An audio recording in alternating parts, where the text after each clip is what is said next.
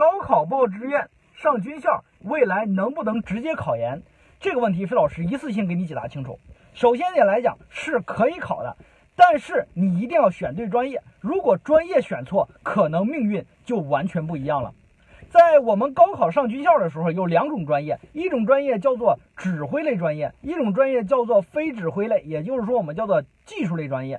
那么这两种专业当中，首先一点来讲，你要选择那个叫做军事技术类专业，是可以大学毕业、大学这个大四的时候直接考研究生的，不受任何的限制。当然，他面对的学校主要是军内的四十三所军校。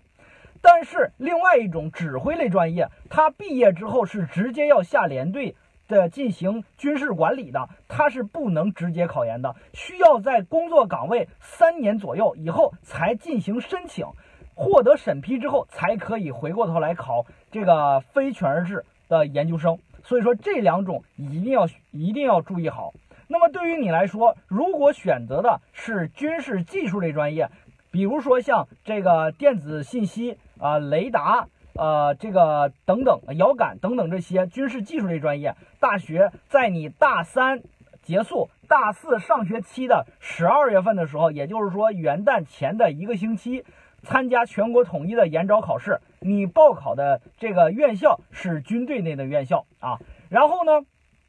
正常参加考试、参加面试，入学之后。这个就直接可以成为军事研究生、硕士研究生。那么硕士研究生毕业之后，进行军队内的重新分配。注意了，你这个时候研究生毕业之后，也是军队内部直接分配，而不是向地方分配。这个你要注意了。所以说，这个就是给你做一个解答。那么在这里边，你注意一个专业的问题。第二个问题就是军队内的研究生好不好考？因为这个问题对于我们现在很多的考生家长，希望自己孩子未来是一个硕士研究生的学历的话，那么对于你来说就决定了要选地方的院校还是直接选到军校，这个是一个很关键的问题。首先点来讲的话，就是军队内院校的考研相对来讲比较难，而且相对来讲呢，它的这个选择面比较窄。那么地方类院校选择面比较宽，而且路会相对来讲更加顺畅一些。所以说在这里边，你千万不要有一种什么呢？为了寻求工作稳定去考一个研究生，提高自己学历的这种这种想法，这种想法的话是不太合适的。如果你想选军队内的未来考研的话，那你的前提一定是这个孩子特别想在军队内发展，否则我建议优先考虑地方类的院校。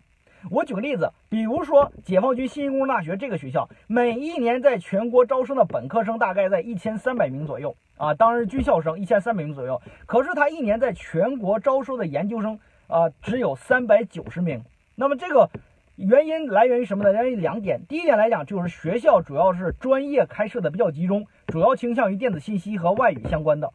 那么另外一个原因，就是因为军校内部的它这个硕士点比较少。啊，这个整个的硕士点是二十呃三十四个一呃硕士点，但是呢，你反观像正大这种，呃五十五个一级硕士点，如果它的二级硕士点大概也就一百二十多个二级硕士点，那么如果这样来讲的话，正大的学生更容易在本校读研，这个就是我说的跟大家讲的一点，就是如果你选，一定是喜欢军营，投身军营，而不是有一种想在军队里边镀个金再回到地方工作的这种。这种这种荒唐的想法，所以说在这里边呢，大家要选军校，一定是啥？要适者生存，适者选择，绝不要盲目的人云亦云。